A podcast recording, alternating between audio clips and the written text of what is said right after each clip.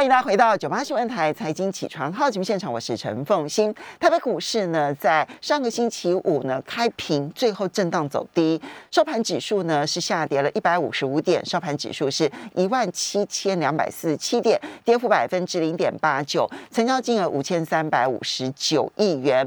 而 OTC 的部分呢，也下跌了一点七五点，收盘指数是二一七点三九点，跌幅百分之零点八，成交金额是八百九十。十七亿元。我们今天连线的是风云投顾资深分析师和金城建大哥，也非常欢迎 YouTube 的朋友们一起来收看直播。建大哥，上个礼拜真的好惨哦，跌跌跌，好不容易礼拜四出现了一个反弹，礼拜五就没有办法持续下去了，开平走低。大盘先看一下怎么办？好的，在这个部分来讲，最主要的在上个礼拜很重要，礼拜五还会再拉下来的主要原因是我们的货柜三雄。然后又呃礼拜四呢，通通涨停板。礼拜五的部分呢，两只跌停，一只逼近跌停。那在这样的一个情况下呢，大家又有点恐慌，因为呃我们台北股市应该是这样子，本利比最低的呃两个族群，一个叫做货柜三雄，一个是面板。那面板呢，开完法说以后呢，其实讲的还不错，但是呢呃。外资还是卖超的。哦，那在这样的情况下，就变成我们台北股市呢，本利比最低的两个族群，就一个是货柜三雄，呃，在五倍以下，然后然后这个面板应该也是五倍以下的本利比，那通通是跌的，所以在这样的一个情况下，市场的气氛就比较。比较差一点点哦，就变成是这样。加上整个啊大盘来讲呢，它不止跌破了月线，然后又跌破了季线，跌破了季线以外又跌破了一万七，然后弹起来的位置呢，弹起来呃也也弹不到月线，所以说它的压力就相对一下比较高一点。加上礼拜五的时候呢，那个。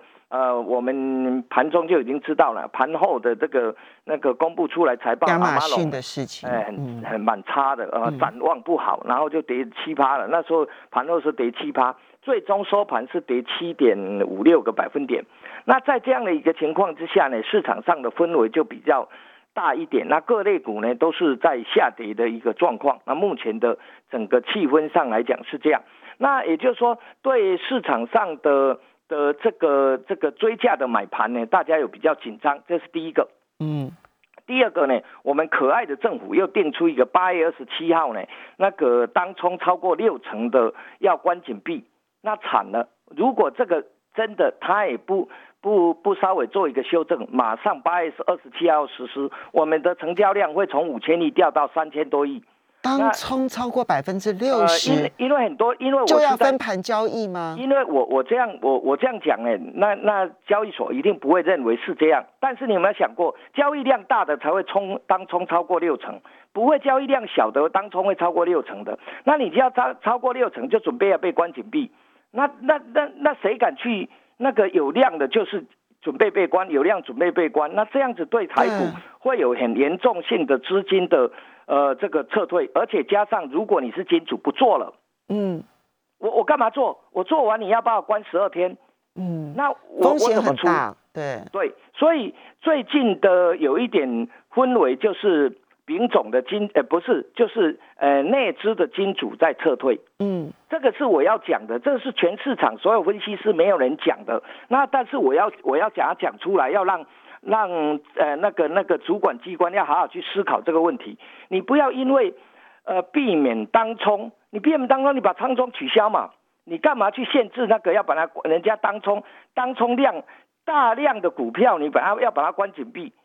这个是一个非常全世界都没有的措施。我不知道这是谁谁谁谁想出来的。你当冲要降低正交税，然后现在又要限制当冲。对，那你不是这样子又有点。本末倒置嘛？他说他可能怕这个 over loss，over loss 很简单嘛，当冲改缴先缴两成保证金来冲啊，随便你冲，你要冲一百趴也没关系。这个我同意，对，是不是？对，也就是说他的他这个就说你可以限制当冲的一些行为，但是你不应该拿来变成是惩罚个股。对对对对，你不能惩罚个股，那你这样的话以后啊，呃，交易量就变成集中在台积电、中华电信了，那个都不动的股票，那台股就死水一滩。我讲的三千多亿是保守，呃，是是很保守。有一个有一些呃国内的那个那个金主就认为说，它应该会掉到两千多亿。那台股如果从五千多亿掉到两千多亿的成交量，那就是一一一条路，就是股价就只有跌。嗯，哦，因为没有第二条路了，因为你只要大量。你一家公司不可能，我我再怎么去管制，不可能限制说，啊，你们不能当冲到六成啊，如果到过六成，你就要开始跟我警示，警示完给我五分钟，五分钟以后给我二十分钟，那我这家公司呢，开始给你警示以后到二十分钟，那一个月都没有交易量，影影响到一般的这个股民了，对不对？那我觉得这个这个这个方法是矫枉过正了，那也就是说。呃，就有点说因噎废食，你吃了这小朋友吃了这个这个东西会会这个噎到，那就限制市场上都不准卖这个东西，嗯，不对吧？这种措措这种措施是还没有实施，但是我我我希望政府要好好去思考这个问题，你不要等到那个时候实施以后呢，嗯，不知道要怎么办，不知道怎么讲。嗯，哦，这是我我的看法。我截至目前，因为我一直都在市场，都是在负责交易的这个部分，所以我太清楚这种量能被你这样一抽以后呢，会产生比较大的影响。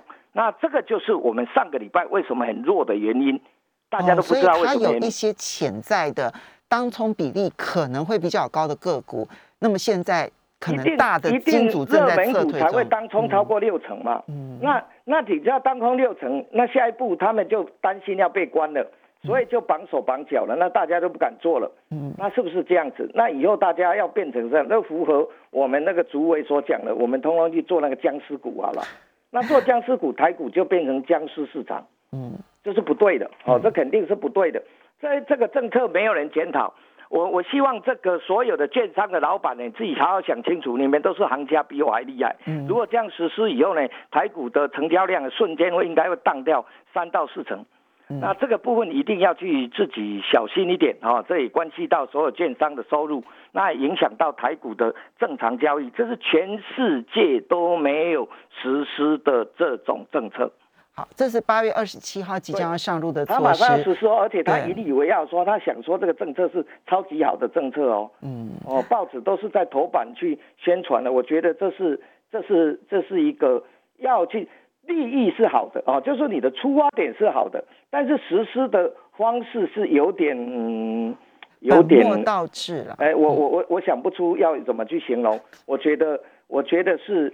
我我我我我承认他的出发点肯定是好的，但是呢，实施的方法呢是绝对错误的。嗯，好哦，这个我我赶快讲一下，趁着还没有实施，现在才八月一号、八月二号而已，所以大家应该去检讨一下这个问题。你只要有交易量哦，我们市场上只要有交易量超过六成，你看大概现在有交易量的十家有有六七家都超过六成当冲量嘛。嗯。对不对？这个跟当冲没有关系，跟 overloss 没有关系，而且你也不要因为 over overloss 就是这个这个这个违约交割就去用这个政策错了嘛？一个货柜三雄一天成交量一千一千五百亿，违约交割一亿，so what？嗯，对不对？这不对的嘛，哦，这不对的，这这是一定要去好好去检讨一下的，是的。好，刚刚提到了之所以呢股价呢喋喋不休的一个情况，那当然现在呢市场的气氛看起来还是属于中性偏悲观，我可以这样形容吗？呃，不是说中性偏悲观，来到这里哈，其实它还有一件好事。嗯，我刚刚是讲的紧张的，就是量会丢起，那其实政府的呃政政交政。证交呃证证交税，呃证管会，呃在那个税会减少，OK，嗯，但是有一个好事是什么？所以我们不能讲不好，好事是公司会回到基本面的范畴，嗯，就是说以前我们是用滚量把那个行情给滚上去，滚到一万八，所以他这个时候要把量缩掉，所以它才掉回一万七，正常，哦，那啊那如果现在就会变成说有基本面的股票大家去买就不当冲了，嗯，哦。这是好事，我们不能完全说人家都不好的，也有好的，好的就是回归到正常的啊基本面哦，这是好事，嗯，这是好事啊，就是哎有量的我就哎有有基本面我就买的不动啦，嗯，哦，那但是有量会缩掉，量会缩掉台股的，嗯，台股是这一波行情到一万八是靠滚量上去的，那你量缩掉的时候呢，那一万八短时间你看不到了。好，那这样子，我们其实看几个热门股啊，因为呢，以货柜三雄刚刚提到了货柜三雄啦，其实它的本益比是很低的，那代表它今年很赚钱。但是呢，它在上个礼拜其实就已经面临了季线保卫战，大概嗯，长荣啦、这个阳明啦、万海都有季线保卫战。这季线保卫战怎么看？季线保卫战，我我认为说，就如果我们回过头啊，他如果这样去实施啊，他的季线保卫战会守得住。嗯。为什么？因为现在是被当冲给冲死的。嗯，比如说我当冲我没有钱嘛，我最后一盘一定要杀下去。嗯，哦，如果如果我这样讲哈，如果八月二十七号如期是实施这样，那我认为这三档股票的计算保卫战会守住了。嗯，哦，不会像这样，因为你不能冲了嘛。嗯，那你或是不太敢冲了嘛？啊，或是我又六成以后被限制变成五分钟、二十分钟嘛。嗯，那大家就就不想冲了，那它的就会回到。价值投资，嗯，那我的看法是这样，回到价值投资，这货柜三雄在季线该守也该守，因为它现在本一比好歹讲说就是五倍嘛，哈，五倍的本一比，那五倍的本一比台股，那其他五十倍、六十倍、七十倍，你再冲上去换这一些股票有压力，那你再冲上去以后，再加上那个周转率又是六成，你压力更大，那个那一个里面的主力呢，大概怕跑都跑来不及。所以呢，应该他们这一些五六十倍本一比的公司呢，在八月二十七号之前，这些主力大概会跑掉百分之五十以上。所以第一个先看本一比，对不对？哈。对。那么本一比偏低的个股，如果当冲而造成它大起大落的，也许有机会回稳。对，会回稳。我觉得，我觉得渐渐会回稳。大家会去想嘛？我现在讲给大家听。大家讲说，那那个货柜三雄一拉回来，我们去抢，呃，去买那个呃，那个叫散装，散装的本益比更高。嗯，对不对？散装能更比他们更比这货柜三雄没有这竞争力。嗯，因为我们好歹都排在前十大嘛。嗯，那你你散装的你排不到前十大。嗯，那你怎么有更多的竞争力？所以这个部分别别要想那个。这是货柜三雄的部分，稍微休息一下，等一下我们再来看其他的部分。马上欢迎大家回到九八新闻台财经起床号节目现场，我是陈凤欣，在我们线上的是风云投顾风云投顾资深分析师和金城建大哥，也非常欢迎 YouTube 的朋友们一起来收看直播。好，今天大哥，我们刚刚先提了是货柜三雄，它终究是本益比偏低，所以如果说今天少了这个当冲的。多杀多的扰局的话呢，你觉得它的季线比较容易保得住哈？那接下来呢，我们再来看到你今天特别想要谈联电集团跟红海集团。嗯，为什么我这样讲呢？我我我们因为我们呃政府政策有的时候它有它不同面向啊，baby，我们是小市井小民，所以想法都不太一样。那我只是刚刚提供我的看法。那但是这样有个好处，嗯，好处是。回归到基本面，嗯，因为那个当冲真的会把那个线给冲坏了，嗯，哦，把那线冲到连公司都控制不了那个公司的股价，嗯，你一天比如说我我我记得那个阳明最多一天成交一千四百亿。一千四百四十亿，我看了数字啊，它七月份的时候，它的那个呃股票的周转率是超过百分之两百呀，对，表示每一张股票等于是至少转手两次啊。那我的我我这样的意思就是说，百分之两百很高哎。公司如果觉得说我股价太委屈，我想要稍微稍微有一点有一些小有一些什么库藏股什么样动作的时候，嗯，他控制不了，嗯，他的钱就他丢到了水池塘里面是不行，所以。其实实施二八月二十七号这个制度以后呢，它会回归到所谓的集团对个股的控制力。好，哎，这这是好这就是你为什么要来谈集团股的原因。对对对，就是控制力叫控制力，就你们不要冲了嘛，那我控制力就强了。那所以联电集团，因为联电的展望不错，所以你看联电上个礼拜呢买超还蛮那个外资外资买超的蛮多的，对不对？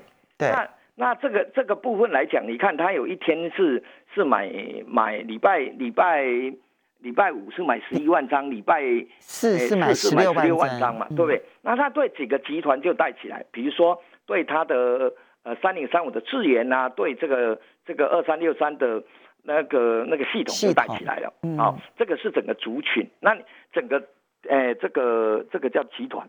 再来，那你那你会你会建议大家这个时候？应该要考虑联电集团的个股吗？应该还每个集团都会控制力会增强，所以你要开始回到集团股去去稍微注意一下集团的方向。嗯，比如说联电集团的方向就是在它的半导体为引导的嘛。嗯，对不对？是这样。然后这个华兴集团，它引导的就是以四九一九的这个这个新唐为主导，MCU 的，他去买日本的半导体作为引导的嘛，哦，所以他就涨了什么新唐啊，它在记忆体会涨华邦电啊等等。那红海集团它开始，那我就讲红海集团，刚刚联电集团我也讲，它就以以半导体为核心，所以半导体核心的话，就就是像我记得我有讲过那个那个智源嘛，智源后来你给他看，他刚好回撤到那个。那个投信的成本大概一百零三块、一百零五块，那它最低点来到一百零一点五。那你看礼拜五的部分呢，大盘杀下来，它好像差了差了一档就最高来到涨停。嗯，好，我用这样去给你做比较，不是你去追它。再来我来讲连呃这个红海集团，红海集团其实它一直在动作也往半导体走。你看它最后整合到哪里？整合到电池。嗯。它 focus 的在电池，我们刚刚凤欣小姐有讲，不管欧洲，不管是哪里，最后以后电动车都一一直是未未来的一个一个全世界的趋势。那电池电动车最大的成本就在电池，占了将近百分之五十。那所以续航力也在电池，或是充电的速度也在电池。如果我一充下去，现在呃像那前几天有讲到钠电池，对不对？又便宜，然后充电十五分钟又八十趴。那也就是说，说往这个电池去，那电池的材料就会成为市场上大家非常重视的一个方向。那红海也在这个地方入股了那个那个硕和，然后也也去参加了这个美国的新创公司的的部分。所以它电池，如如果以红海集团电池的核心是在哪一家？电池的核核心如果以单一个股在龙碳。龙炭在在新贵嘛，对不对？那新贵的部分，那个时候我们讲说它那时候大概是七十块左右嘛，后来到八十六块，在这里，比较成交量比较，呃呃那个。不过新贵我们一般很难建议大家。我只是讲说，它最后整个核心是应该在广宇，嗯，因为广宇是龙炭最大股东，嗯，龙炭现在董事长换广宇董事长，他持有两席的董事。那入股硕和，硕和的总经理是龙炭的总经理，OK，对吧？那所以红海集团 focus 的重点呢，就变成包含电池的部分的 P，呃，包含 PCB 等等啊，这个部分你就可以注意。注意那个二三二八的广宇当做核心电池的部分，那它股价就横盘在这，没有没有没有什么涨了。对，它今年以来都是在这个很对，就横盘在这个地方。但是这一个的根深蒂固的改变，就像我之前跟大家讲过，他们家从四九六一的的天域。到后面我跟大家讲那个那个 m o s f e 八二六一后面是不是开始涨了护顶？护顶就涨到在礼拜五的时候还创了这波段高，来到一百三十七。我那时候在你节目讲的时候是六十块上下。嗯，哦，那它经过了大概两三个月的时间，那我们现在就回过头，它的 focus 的重点在电池，你就往电池的方向去看。那华兴集团的部分呢，是在 MCU。跟记忆体的这个部分，那你就去注意一下华邦电跟新唐，那我就把三个、三个、三个这个这个集团去讲。那只要八月二十七号去实施，对集团股来讲，它会是比较大的利多。好，所以联电集团，你觉得重心点放在半导体，半导体，因此你就选择联电集团。半导体的主力个股，对不对？没错。然后呢，华兴集团，你认为它的主力是在微控制器还有记忆体这个部分，所以你的重心点也要往这个方向去找华兴集团底下的个股。那红海集团，你觉得它的重心点在电池，所以你的你的建议其实往电池的方向去寻找。没错。OK，嗯。所以这三个虽然同样都是集团股，就你看好集团股，但集团股的发展方向是不一样的。是的。OK，嗯，那除了这个之外哦，其实其他的大型全资股还有机会吗？八月份大型全资股的部分，再来就是瓶盖了，因为再来越来越近的就是瓶盖的发表。那瓶盖的发表，它是它总体来讲呢，瓶盖在台股呃反映出来比较比较强的是在窄板，哦，ABF 窄板。那窄板以外呢，再来的部分就是在铜箔基板。大概的部分是在这个地方，瓶盖的这个部分是在这个地方。今年的瓶盖没特别明显，其实没特别明显是假的。你去看一下那个 ABF 窄板，大概都涨了。你像你想象得到那个价钱吗？你看现在三零三七的字，三零三七的新星已经一百多块了，以前三十块。对，那那个八四，呃，这个八零四六的蓝电，现现在的股价呢，呃，已经已已经是。三百多块，将近四百块了。以前的股价的五六十块，其实是有涨，不是没有。所以对，而且都是今年以来超强的。嗯嗯嗯嗯嗯。所以产业的部分呢，其实大家做一点功课。大盘我觉得慢慢大盘只要不是崩跌，那对产业的影响就不会那么大。所以我倒是认为说，大盘如果国际股市不是崩跌，如果国际股市不是崩跌，那个股的部分呢会跟大盘脱钩。啊，这个部分就变成指数放两旁，个股摆中间。那盘我们已经回了一千点下来了。其实有的时候呢，再来要准备公布七月份营收了。那七月份营收跟第二季财报有很多数字，其实都蛮亮丽的。那大家可以好好的去做一点功课。嗯，你的方向会以电子股为主吗？呃，不是，传产股的部分呢，其实是这样的。我我我刚刚之所以讲这样呢，也给大家一点，我我认为说，货柜三雄应该在这个地方应该稍微再洗一洗，应该休息。那电子那船产股的部分，我之前就有跟大家讲说，比较强的是在钢铁的不锈钢。那我的看法还是维持是这样。好，所以钢铁的不锈钢这个部分，你没有任何的改变，没有那只是在电子的部分，除了有个股的一些，就是嗯特别亮丽的一些产业趋势，比如说瓶盖股刚刚提到的，然后集团股的部分，你觉得是要开始发动的时候，对开始要去布局的时候了。对，然后集团股的部分，你挑的几个重心点，其实他们的集团的发展方向了。对，下个礼拜我们再拿其他几个其他不同的集团再来追踪一下。好，这个集团的这个，其实集团常会在呃重要的时候呢，去发挥它的影响力嘛，对不对？好，对，好，我们要非常谢谢风云投顾资深分析师和金城建大哥提供台北股市的讯息，供大家做参考。那我相信这一些这个相关的这些分析，我们回去做做功课都会有帮助的。非常谢谢金城大哥。